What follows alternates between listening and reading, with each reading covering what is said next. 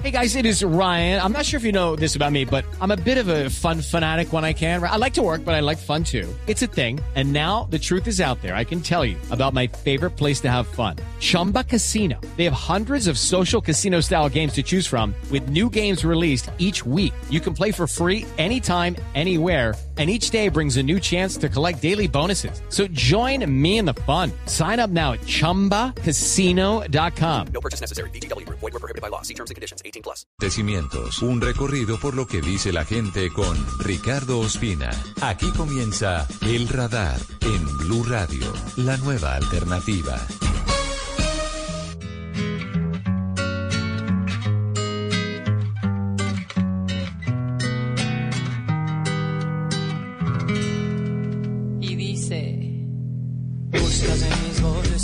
Pruebas de otro cariño.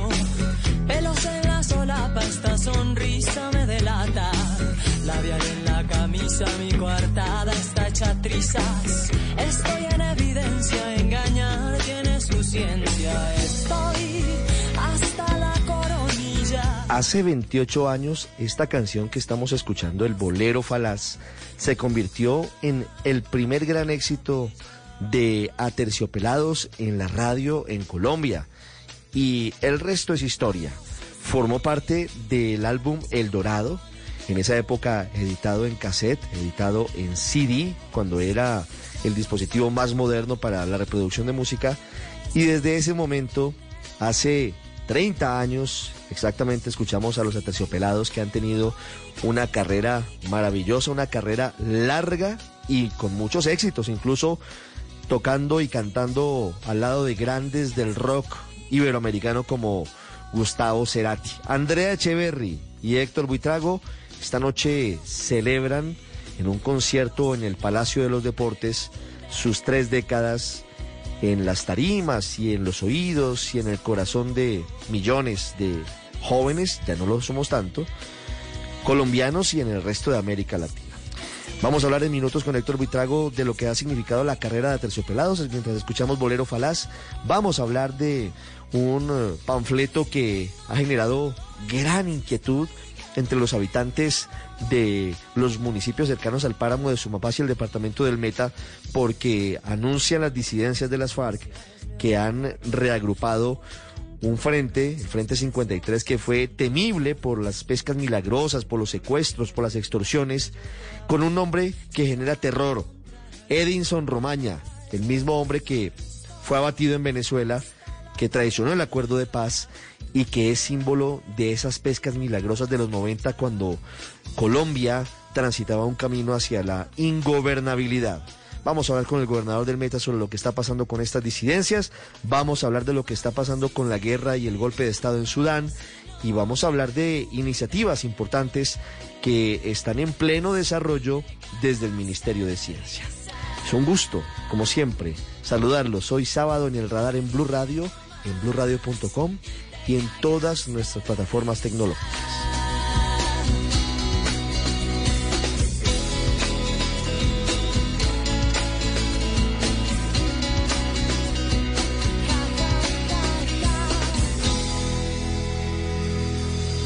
Usted está en El Radar en Blue Radio.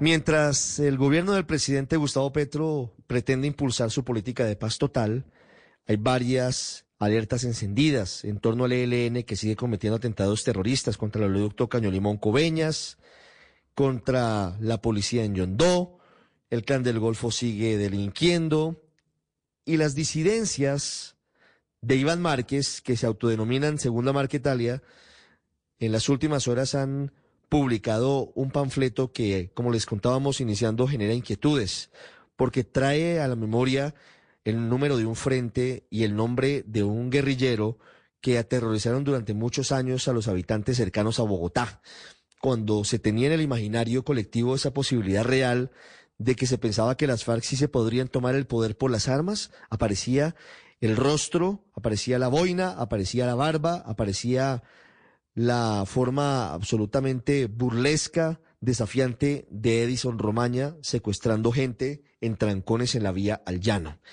Y ese frente dice que se reactivó en el Sumapaz y esto tiene que ver con Cundinamarca, con el Meta y con otros departamentos del país. El gobernador del Meta, Juan Guillermo Zuluaga, ha expresado muchas inquietudes sobre todo esto que está pasando con la violencia en su departamento y nos atiende hasta ahora. Gobernador, buenas tardes. Ricardo, muy buenas tardes. Gobernador, ¿es posible que esto sea un panfleto solamente para generar terrorismo a través de redes sociales o ustedes tienen información de que efectivamente la segunda Marquetalia se ha reconfigurado violentamente en el centro del país? No, yo dudo que solamente sea un panfleto. Aquí tenemos información muy certera de lo que está pasando con la nueva Marquetalia. De hecho, nos están hablando de alianzas de la nueva Marquetalia con el ELN, que era un grupo terrorista que no teníamos en el departamento del Meta. Y ahora nos hablan de alianzas estratégicas del ELN, no solamente para enfrentar a las disidencias de Iván Mordisco, sino también para apoderarse de algunas rutas estratégicas. Entre ellas lo que están planteando ahora que es el corredor del Sumapaz, que ya la amenaza le está llegando a Bogotá. Ya no es un tema aislado del Meta, en el sur, en el municipio de, Macarena o, o límites con el Caquetá. Ahora es en las goteras de Bogotá, porque como usted muy bien lo dijo, en ese corredor se puede llegar al Tolima, a Cundinamarca, a, la capital de la República y al Meta. Y ese era un corredor estratégico, incluso era el sitio donde se reunía el secretariado en pleno de las FARC. Allá vivía hasta Romaña. Allá llegaban todos los empresarios y comerciantes a pagar la vacuna del terror y por ese mismo corredor a los que secuestraban en el centro del país se los llevaban hasta la zona de distensión en el sur del Meta y un sector del Caquetá, que eso es lo que están queriendo retomar hoy y se lo van a tener que disputar a sangre con las disidencias de Iván Mordisco que también se quieren apropiar de ese corredor. Y el llamado que nosotros hacemos es que no sea ninguno de ellos, es que sea la fuerza pública, el ejército de Colombia, que no queden esos espacios libres para que estos grupos sigan eh, aumentando su poderío militar y, y, expandiendo su, su, su capacidad territorial. Gobernador, ¿qué le dice usted a quienes creen que dolorosamente estamos volviendo a esas épocas en las que usted nos narra que el, el, corredor por el que se llevaban a los secuestrados al Caguán era el que dominaba Romaña. ¿Eso puede llegar a pasar ¿O usted hoy siente que el ejército, sobre todo la policía en los cascos urbanos, pueden contener ese avance de los grupos ilegales? Yo creo que si hay una decisión del Estado colombiano a través de la fuerza pública, utilizando la constitución y la ley, el uso legítimo de la fuerza, eso se podría contener. Porque es que lo que ya estamos viendo, lo vieron todos los colombianos y el mundo entero la semana anterior, el espectáculo que presentó, que presentó Iván Mordisco, con capacidad militar, con carros de alta gama. Parecía un déjà vu como si estuviéramos regresando a la época del Caguán. Y es que aquí ya estamos viviendo extorsiones, secuestros, reclutamiento de menores, enterrar minas antipersona. Es que aquí ya estamos viendo eh, todas las características de un fenómeno que nos azotó durante muchísimo tiempo. Y que si el Estado colombiano y el gobierno, que tiene un propósito de paz, que nosotros acompañamos y respaldamos, si ese propósito de paz no está acompañado de un plan nacional de defensa, pues yo creo que esto se nos va a complicar muchísimo y después se nos va a ir otros 50 años en guerra, como ya nos tocó con las extintas FARC. Mm. La próxima semana, gobernador, le anticipo, el ministro de Defensa Iván Velázquez va a presentar el Plan Nacional de Seguridad y Defensa que puede ser clave para contener. It's time for today's Lucky Land horoscope with Victoria Cash. Life's gotten mundane, so shake up the daily routine and be adventurous with a trip to Lucky Land. You know what they say. Your chance to win starts with a spin. So go to LuckyLandSlots.com to play over 100 social casino-style games for free for your chance to redeem some serious prizes. Get lucky today at LuckyLandSlots.com. Available to players in the U.S., excluding Washington and Michigan. No purchase necessary. VGW Group. Void or prohibited by law. 18 plus. Terms and conditions apply. Estos fenómenos violentos. Hoy sigue siendo tímida la reacción del ejército, de la fuerza pública frente a las disidencias, eh, en su opinión, en el departamento del Meta? Si, no fueran tímidas las actividades de la fuerza pública, no estarían tan envalentonados las disidencias y la nueva Marquetalia. Es que antes cuando creaban un frente, lo hacían en la clandestinidad, en el anonimato, de manera estratégica y escondidas. Hoy lo hacen de manera pública y desafiante. Hoy dicen dónde vamos a estar, dónde, cuál corredor vamos a coger. Si esto, si estuviéramos actuando como deberíamos actuar, Iván Mordisco no sale como Pedro por su casa en ese corredor del Guaviare, el Meta y Caquetá, que todo ese corredor es absolutamente de las disidencias. Allá imponen ellos la ley, ya ponen multas, ya tienen aplicación de justicia, ya tienen tributos de la gente, no solamente las vacunas, producto de las actividades comerciales, sino también a la tierra, al ganado, a la producción. De no ser tímida la, la, el actuar de la fuerza pública, estaríamos en otra condición, que es lo que reclamamos nosotros. Insisto mucho en decir que sí queremos la paz, no nos oponemos y acompañamos al presidente en esa obsesión que tiene que le, que le sirve mucho a los colombianos. Eh, lo acompañamos en eso. Pero eso acompañado del plan de, porque ya han pasado ocho meses casi de gobierno. Y a los grupos al margen de la ley, uno les da un día o una semana y en un momentico ya están copando territorio, ya están reclutando, ya están intimidando. Eso es lo que no puede seguir pasando. Gobernador, para concluir quisiera preguntarle sobre qué le dicen los comerciantes, qué le dice la gente de nuestros queridos llanos orientales sobre, sobre cómo está esa situación de extorsiones, de zozobra, de, de temor que ha regresado, que, que no sé si algún día se fue, seguramente sí disminuyó luego de la firma del acuerdo con las FARC, pero ¿qué le dicen a usted que recorre el departamento y que al final tiene ese contacto, esa interlocución directa con la gente? Ricardo, mire, es doloroso. Se lo, se- le digo que ah, yo de- se me ha quebrado la voz porque yo voy a los consejos de seguridad y a reuniones privadas de seguridad que ellos me invitan y oír ganaderos y agricultores, señores de 60, 70 años, curtidos de trabajo, oírlos llorando, exponiendo su situación, es una cosa que parte el alma. Porque la gente hoy en el sur del Meta no solamente tiene miedo, sino que también tiene rabia. Y he escuchado expresiones porque es que ya está haciendo presencia también el clan del Golfo. Y ahora están llegando los gaitanistas, que son los mismos, a decirle a la gente que ellos los protegen de las disidencias y los protegen de la, de la nueva Marquetalia, pero hay que pagarles vacuna a ellos. Y hay comerciantes que me han dicho, es que hemos pensado incluso en empezar a aceptar las invitaciones que nos están haciendo grupos al margen de la ley para defendernos. Eso es lo que están sintiendo hoy, miedo, temor, rabia, y están exigiendo una pronta reacción del Estado, que es lo que yo siempre le digo al gobierno. Yo con los temas de seguridad, con esto no se puede hacer política ni generar protagonismos. Esto es un tema muy delicado porque es la vida de la gente. Y, cuando hablamos de seguridad no es por molestar ni porque seamos de X o Y sector político, es porque la seguridad es un mandato constitu- constitucional, es un derecho de la gente. Entonces yo no me voy a cansar, y usted sabe las amenazas y los riesgos que aquí corremos, pero yo no me voy a ocultar en la cobardía del silencio para no representar a la gente que hoy está sintiendo lo que yo digo casi todas las semanas, que ya no es solamente lo que dice el gobernador del Meta, ya es lo que todos los colombianos están viendo día a día y que ya está creciendo, que ya también lo dicen otros alcaldes, otros gobernadores. Y debemos ser todos, una comunidad internacional que también le apoya a los ciudadanos de bien. Yo le decía estos días al defensor que queremos la defensoría defendiendo a los ciudadanos, no solamente acompañando a los grupos insurgentes o a la comunidad internacional que solamente viene a servir de garante a esos grupos irregulares. Queremos ver la comunidad internacional preocupados por los ciudadanos, por los que están ahogando, por los que están secuestrando, por los que están intimidando. Eso es lo que dicen la gente de la región. Gobernador, muchas gracias. El presidente Petro dijo desde Washington en entrevista con Blue Radio que les pide a los grupos ilegales que no utilicen la bandera de la paz total para seguir delinquiendo ni para fortalecerse. Ojalá ese mensaje vaya acompañado de, de un plan de seguridad y defensa sólido que será presentado como, como les digo, en los próximos días. Gracias, gobernador.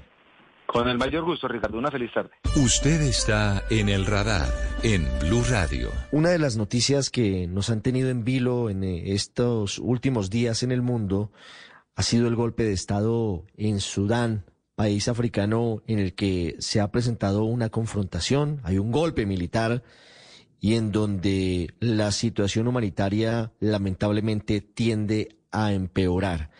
Médicos Sin Fronteras es una de las ONGs que está haciendo trabajo de atención humanitaria, de atención hospitalaria a quienes han resultado heridos en medio de los disturbios, en medio de los enfrentamientos. Las cifras son dramáticas. En Sudán estamos hablando de más de 200 personas heridas desde el sábado pasado cuando comenzaron los combates y se produjo el golpe de Estado y 34 personas fallecidas.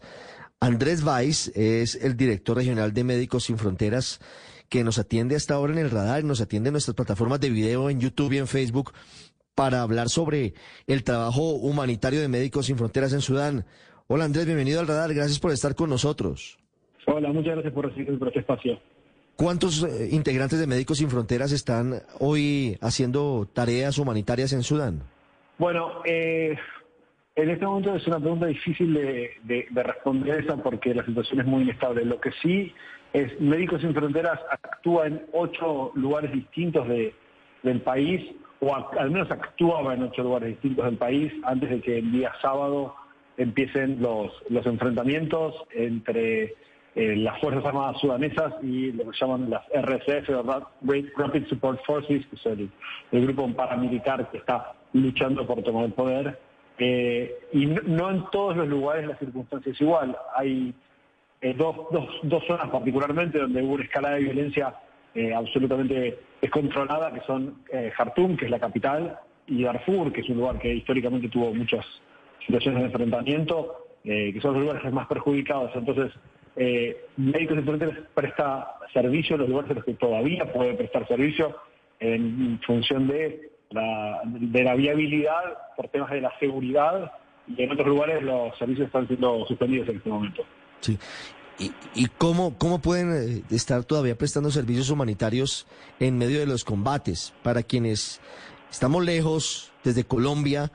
¿Cómo se puede describir lo que hoy está pasando en las calles de las principales ciudades de Sudán? Eh, ¿Qué está pasando en esos enfrentamientos, Andrés? Bueno, a ver, eh, según cifras de Naciones Unidas, ni siquiera son cifras de hoy, eh, o sea que probablemente hoy los números son mayores, se habla de más de 1.800 heridos y 180 personas muertas. Eh, en el hospital, el Fronteras tiene distintos centros de salud y facilidades médicas eh, a lo largo del país. El hospital de Alfayar, Alfayar es una localidad que queda al norte de Darfur, eh, donde hay un hospital. Ya llegaron eh, un total de 274 pacientes, de los 200, perdón, 279 pacientes, de los cuales ya 44 fallecieron, en su mayoría eh, niños y civiles que fueron atrapados por el fuego cruzado. O sea, ¿Y cómo imaginárselo? Creo que es muy difícil poder imaginarse una situación de un nivel de violencia tan descontrolado. Era algo que hacía mucho tiempo que no se veía, hacía mucho tiempo que no se, que no se veía en el mundo una situación donde eh, la escala de violencia fuera tal que no existieran corredores seguros para que la gente pueda salir, para que los extranjeros puedan salir. Eh, el personal de Médicos Sin Fronteras en su mayoría está en, en, en, la situación de hibernación. Una situación de hibernación es literalmente eso, están escondidos dentro de las casas, dentro de los búnkers, dentro de los lugares seguros, para protegerse de los ataques, los bombardeos de fuego cruzados, hay balas perdidas por todos lados todo el tiempo. Lo mismo pasa con, según voy leyendo, y esto es información pública, eh, con embajadas, otros organismos internacionales, Naciones Unidas. Entonces, eh, todos los organismos y todas las eh, organizaciones que están o que estaban trabajando en el país están bajo esta misma situación y la capacidad de respuesta es muy limitada. Tiene que ver mucho con una situación de... El objetivo principal en una situación así es garantizar la seguridad tanto del personal como de los pacientes y empezar a dar respuesta en la medida que se pueda, siempre tratando de asegurar la vida de las personas que ya están bajo la responsabilidad de Médicos Sin Fronteras. Sí. Eh, ¿Quiénes son, entonces, ¿quiénes son las personas, Andrés, quiénes son las personas que atienden Médicos Sin Fronteras en Sudán? Eh, ¿Cuál es la caracterización de los heridos? No, bueno, a ver, eh, primero, Médicos Sin Fronteras como organización atiende a todas las personas. O sea, Médicos Sin Fronteras es una organización imparcial frente a un conflicto. Eso quiere decir que el objetivo de Médicos Sin Fronteras no es el conflicto, sino es el resultado del conflicto. Son las víctimas de un conflicto. En un conflicto de esta naturaleza, que es un conflicto de violencia armada con una escalada sumamente veloz, porque en, una cuestión de días esto explotó y, y se, se, volvió una cosa totalmente inmanejable, eh, el objetivo de Médicos Sin Fronteras aquí es tratar de garantizar y de dar respuesta a todas las personas que puedan acercarse a las facilidades médicas. En el hospital de Alfayar, como decía, que queda en el norte de Darfur, eh, la, mayoría de los pacientes son civiles que fueron, que quedaron atrapados en medio, del, medio de los enfrentamientos, o sea, gente que en su vida normal quedó en medio de disparos, bombas, etcétera, y que se presentan en hospitales con quemaduras, fracturas, heridas de bala, etcétera, como resultado de haber quedado perdidos en, en medio de esta, de escala de violencia eh, probablemente sin precedentes y que tuvo un gran impacto. Entonces, eh, la, respuesta que se da es a cualquiera que se presente y lo que y el llamamiento que se está haciendo de MIE, que Médicos Sin Fronteras hace, es que se- no se están respetando las seguridades de los civiles, que esto es parte de las convenciones de Ginebra y que deberían las partes del conflicto respetar y que se están respetando. Mm.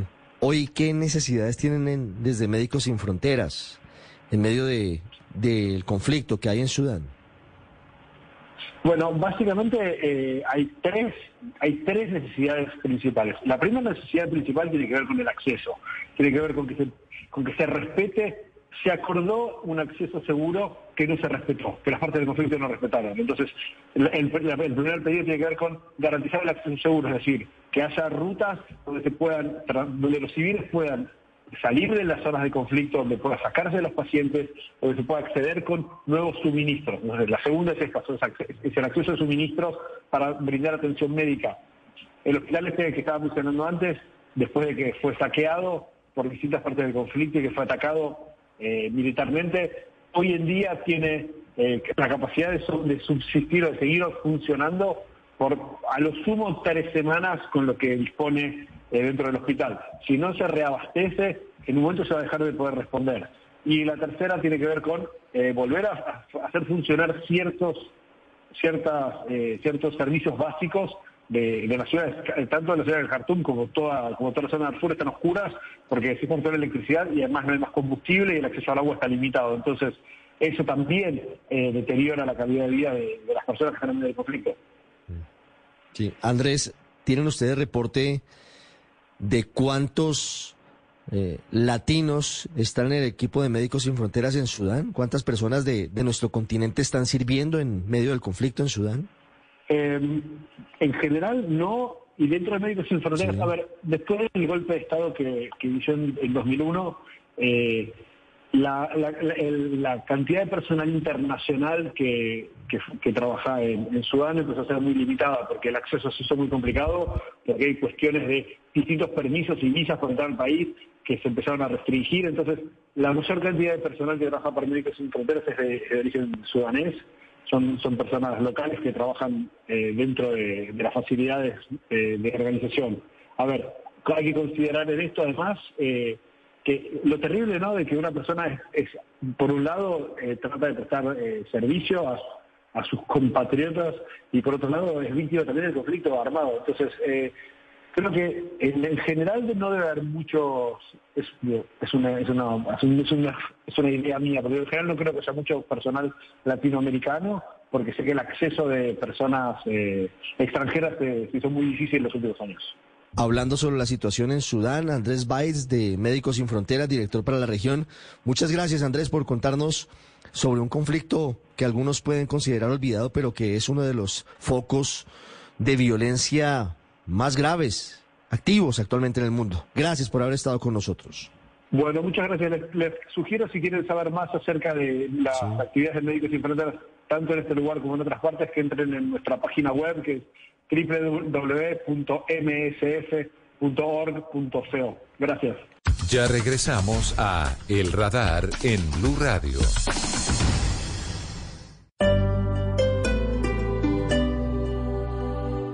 Hey, San Francisco.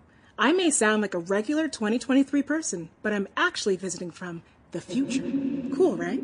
I'm here to tell you that the little environmental things you're doing, like taking public transit and signing up for Clean Power SF 100% renewable electricity, it's making a difference. In fact, greenhouse gas emissions have already been cut by almost half. But don't let up. We're counting on you in the future. Take action at sfclimateplan.org. Si es humor, Aquí llegan las embarradas al estilo Voz La Exxon dijo chao, me les piso y a Pedro le ha importado un chorizo. Volvió a buscar Quintero, pantallazos aseguran del puesto de payaso. Peñanos atrinando en acción, hoy quedo como Armando. Por mamón, Claudia todos los días, menos brilla y hoy anda bien caída que una silla. Pero tranquilo que esto mejora. No, no, no, no, sueñe despierto, que no, que no, que no, que no. Porque, señor, Cambiándonos la jerga, nos quieren gobernar, cogiéndonos de juerga, nos quieren gobernar, con las trampas que albergan, nos quieren gobernar, y uno de caremer se deja gobernar.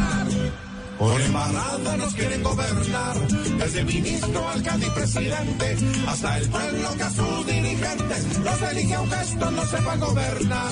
Sí, Voz señor. Populi, de lunes a viernes desde las 4 de la tarde. Si es opinión y humor, está en Blue Radio, la alternativa.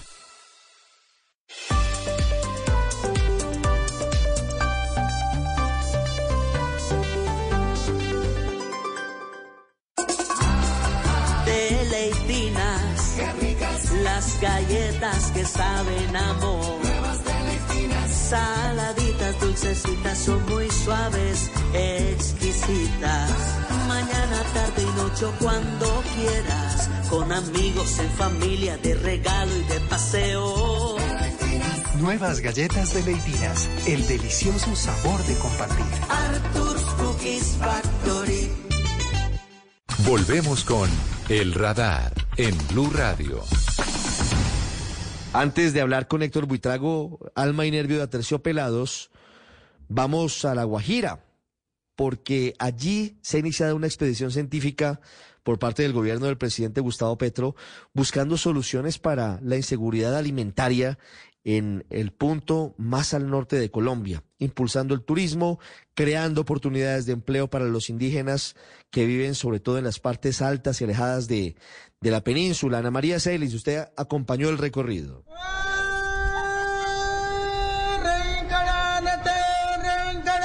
A siete horas de Uribia, en La Guajira, está Puerto López.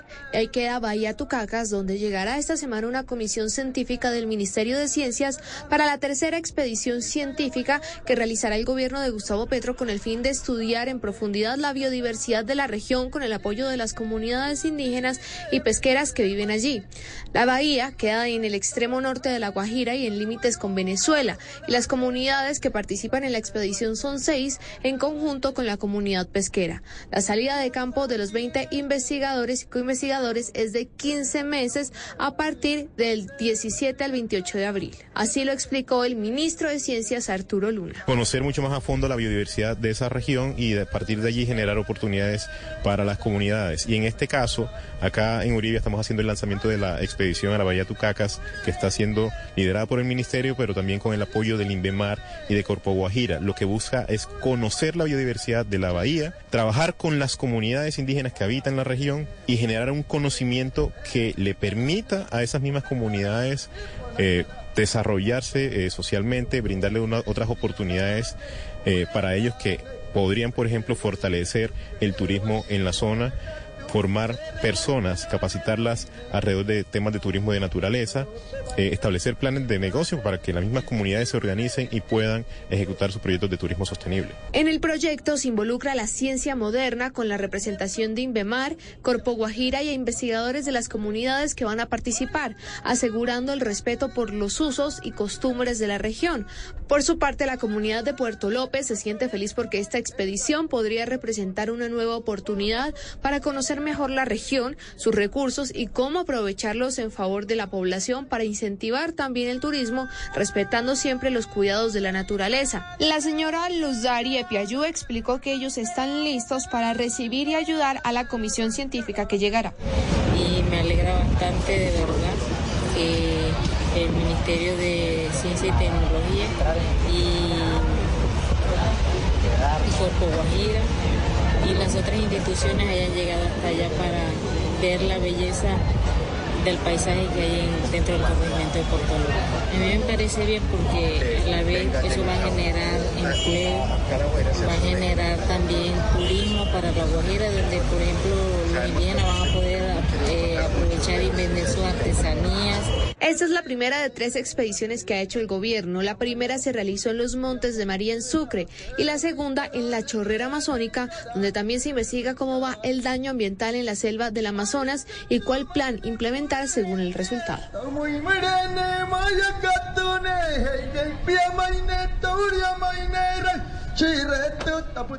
Usted está en el radar en Blue Radio. Este sábado habrá un superconcierto en el Palacio de los Deportes de Bogotá. A Terciopelados, una de las bandas, por no decir la banda más importante en la historia de nuestro rock, se presenta con invitados especiales en Tarima. Está conmemorando cómo pasa el tiempo. Ya 30 años de El Dorado, que fue el álbum que los lanzó al estrellato, con lo que significa esa palabra que sé que tal vez no les gusta mucho a, los integrantes de, de ese grupo magnífico de, de nuestro rock, de nuestra nostalgia y de nuestro presente. Héctor Buitrago, parte fundamental, Alma y Nervio Terciopelados, está con nosotros en Blue Radio, en nuestras estaciones en todo el país y también en nuestras plataformas de video, en YouTube y en Facebook. Hola Héctor, bienvenido al radar, felicitaciones por esos 30 años. Hola, hola, sí, bueno, muy contentos de estar celebrando este álbum El Dorado que, que quisimos rendirle homenaje que los 25 años, pero nos cogió la pandemia, entonces ahora por eso venimos a celebrarlo este año, que exactamente el Dorado está cumpliendo 28 y de carrera estamos cumpliendo 30, entonces es doble celebración. Y bueno, eh, el álbum El Dorado y creo que es de los álbumes más importantes, de, incluso en, los listados del rock latinoamericano y, ha sido el momento de reencontrarnos con esas canciones, de ensayar muchísimo y, y pues muy contentos de poderlo presentar en vivo y poder compartir esas canciones otra vez. No solamente es El Dorado, sino toda la historia de Terciopelados. 30 años en escenarios, pero, pero podrían ser más. Si contamos la génesis, los grupos previos a Terciopelados, Héctor, que, fueron tal vez mucho más experimentales, tal vez mucho menos profesionales, pero que formaron parte de, de la historia, de los aminoácidos y, y- y la- todos esos grupos que se estaban desligando del punk directamente, pero que empezaban con una escena bien interesante del rock en, en Bogotá. Eh, sí, pues esa fue una época en la que afortunadamente pues estábamos ahí cuando empezó la nueva ola del rock en español a nivel latinoamericano y se generó un movimiento en Colombia que podríamos decir que, que fue el nuevo rock colombiano, que tenía muchos elementos de la estética y del contexto de, de Colombia y que lo pudimos presentar a, a toda Latinoamérica aprovechando muchos canales que, que en ese momento existían, como el Latino y, y pues las radios de todo el continente que estaban abiertos a esos sonidos. Y, bueno, habían otros grupos en Colombia que en ese momento también sonaron y fueron importantes, como La Derecha, 1280 Almas, y también fue el momento de Quimosis, el momento incluso de, de la misma Shakira del mismo Carlos Vives. Claro. ¿Cómo fue ese recorrido, Héctor, para empezar en Aterciopelados? ¿Y quiénes? Bueno, además de, claro, Andrea Echeverry, que ha sido su, su gran amiga en la música, eh, en la vida, en todos estos años. ¿Cómo han sido las formaciones? Antes de hablar del concierto de hoy, ¿cómo ha sido el cambio de formación de, de Aterciopelados en estos 30 años? Sí, antes de en esa, en esa época, pues yo eh, estaba con la pestilencia. Incluso, pues para los que no saben, yo también estaba, fui, fui uno de los fundadores de ese grupo bogotano de punk llamado La Pestilencia. Ahí conocí a Andrea ya cuando yo ya quería como buscar otros horizontes musicales. Formamos el, famoso Delia y los aminoácidos que con el cual tocamos en los bares de Bogotá, en los bares subterráneos de esa época o bares alternativos, como les decíamos, que entre, entre ellos Barbarie, Barbie, ahí también compartimos eh, en, la- en el barrio La Candelaria, eh, muy cerca del bar de Carlos Vives y la Niña Mencha, que se llamaba Estación Central, y otro bar muy importante que se llamaba La Casona. Y ahí con, con el grupo de los aminoácidos fue que eh, empezó todo, empezó, empezó como ya nosotros componiendo canciones y más tarde ya le cambiamos el nombre, terminamos la relación sentimental con Andrea y a partir de ahí fue que empezamos a Terciopelados. ¿Y cómo ha sido ese trabajo musical, esa amistad de 30 años? Bueno, hemos crecido todos, imagínese usted 30 años en la vida de, de nosotros, de ustedes, es, todo el tiempo. ¿Cómo han sido todos esos momentos en tarima, esos cambios de empezar a grabar los, las maquetas en cassette?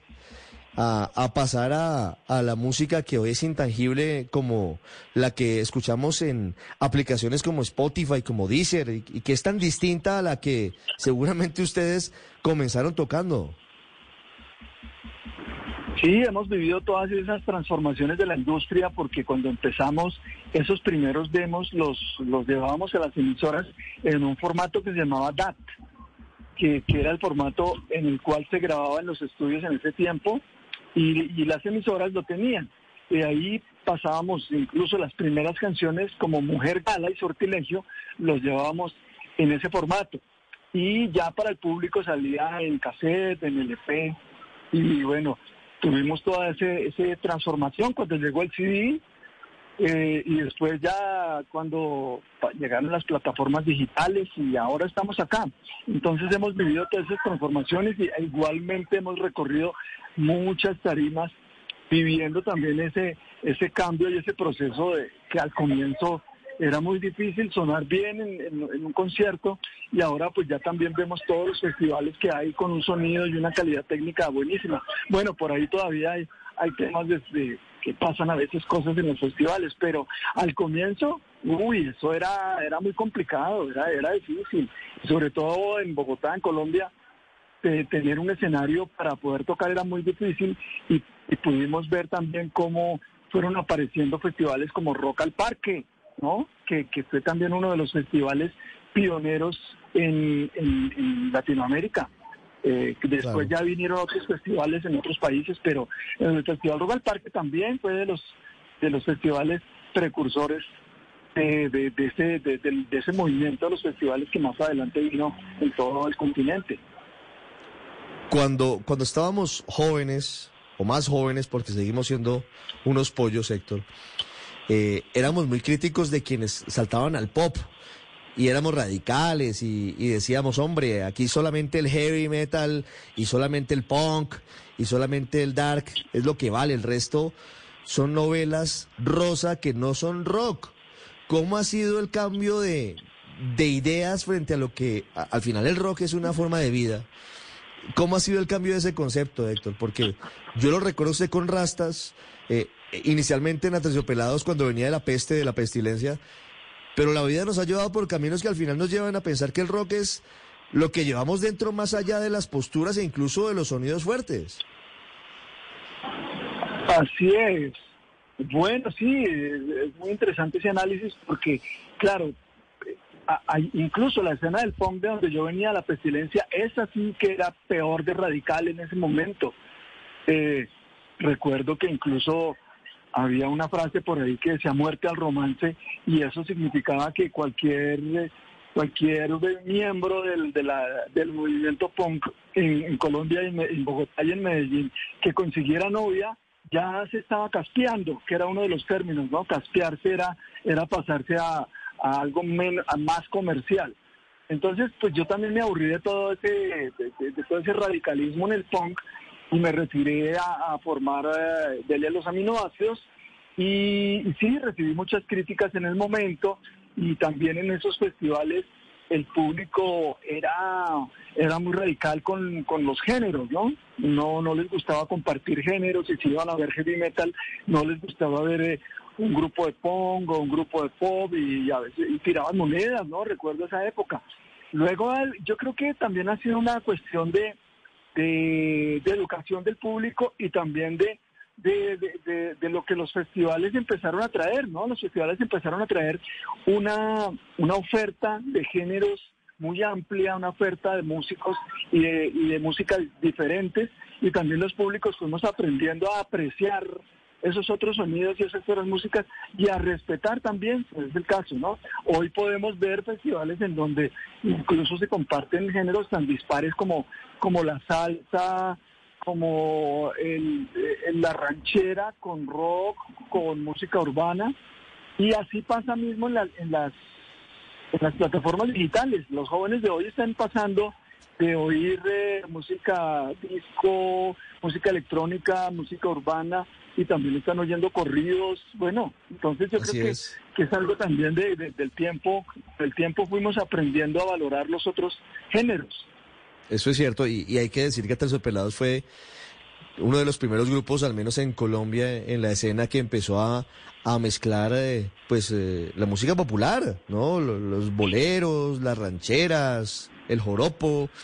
Muchas canciones de Aterciopelados forman parte de esa mezcla incluso con ritmos populares que no eran rock. Héctor, hablemos del concierto de este sábado. No sé hasta dónde se pueda contar quiénes son las sorpresas en, en Tarima y qué esperan de, de ese reencuentro con, con los seguidores de tantos años, con los históricos, si se puede decir, con los, los, los que han estado desde el comienzo, como diría Gustavo Cerati en su momento, y los que han llegado, que también son muy jóvenes. Bueno, pues eso, eso va a ser bien, bien emotivo. Yo creo que va a haber, eh, bueno, va a haber canto, va a haber danza, pero también va a haber un poco de llanto, yo creo, porque nosotros, incluso ensayando, hemos tenido momentos muy emotivos que se nos hace un nudo en la garganta cuando llegamos a determinada canción, a determinado momento, porque sí, no- nos recuerda una época de nuestras vidas, las letras de las canciones. Bueno, son, son momentos muy especiales para nosotros, yo creo que para, para otras personas también, para muchas personas, porque les recuerdan un momento de sus vidas, los años 90, lo que estaban viviendo, lo que estaban sintiendo. Eh, sabemos que hay personas que incluso han viajado de México, de Estados Unidos, de, de Perú, de Panamá a este concierto porque, porque ese álbum representó unos, unos instantes muy especiales en sus vidas. Entonces, eh, va a ser bien chévere. Los, los invitados, algunos de los invitados ya lo- los liberamos la, la semana pasada.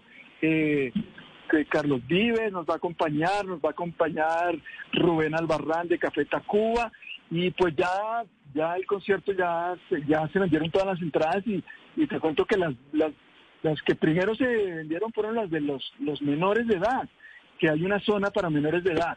Eso significa que, que van a venir muchas muchas personas jóvenes que, que quieren escuchar a Terciopelados, van a, venir con algunos con sus papás, eh, que, que pues también les, les han mostrado el, el rock en español, la música de Terciopelados, entonces va a ser un encuentro ahí intergeneracional porque también vendrán los, los seguidores de ese momento, de esa época, de los noventas, algunos que ya no van a los conciertos pero que de pronto se animaron otra vez a, a- a ir a un concierto para recordar esas canciones. De los cassettes del Dorado, del cassette de, de La Pipa de la Paz y del resto que vino después que han marcado estos 30 años de historia de Terciopelados, está hecho el concierto de este sábado que será un éxito, por supuesto, y será ese escenario de, de nostalgia y de mirar hacia el futuro, porque esa llegada de niños y de adolescentes también será bien interesante. Héctor Buitrago, gracias por haber estado con nosotros en el radar. Bueno, bueno, muchísimas gracias a, a todos los oyentes de Blue y a la gente del radar. Gracias. El radar en Blue Radio.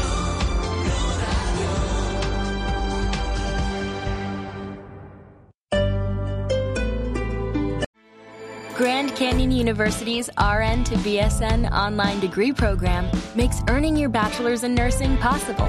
Balance online coursework with local in person clinicals to position yourself for potential leadership opportunities in the time you have from wherever you are, leaving room for what matters. Achieve your goals with your personalized plan and team behind you.